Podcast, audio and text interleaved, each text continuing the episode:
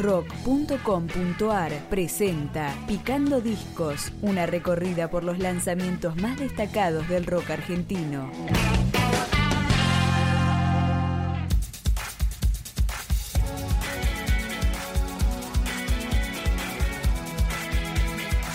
La banda que lidera Benito Cerati lanzó su cuarto disco, al que describe como oscuro, gótico y más contemplativo. Una producción en la que las colaboraciones son tan protagonistas como el propio Benito. Marilina Bertoldi, La Mauret, Hilda Lizarazu, Paula Mafia, Lucy Patané y Richard Coleman, por ejemplo.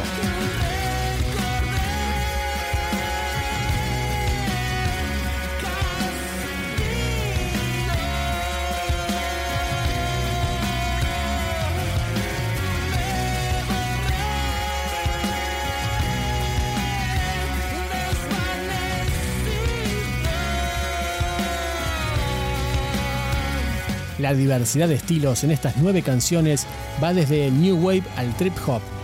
Creo que es mi disco más romántico, más desolador y más romántico a la vez, explicó Benito. Entre sus inspiraciones nombró a The Cure y a Suxy and the Banshees, dos bandas muy oscuras y góticas, pero que hablan de amor.